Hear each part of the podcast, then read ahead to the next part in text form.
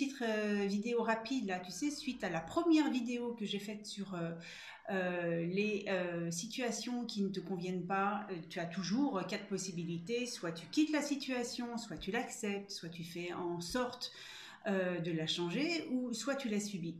Alors moi j'ai eu le retour de, Mathilde, 5 ans, qui a dit qu'elle arrêtait l'école parce que la situation ne lui convenait pas.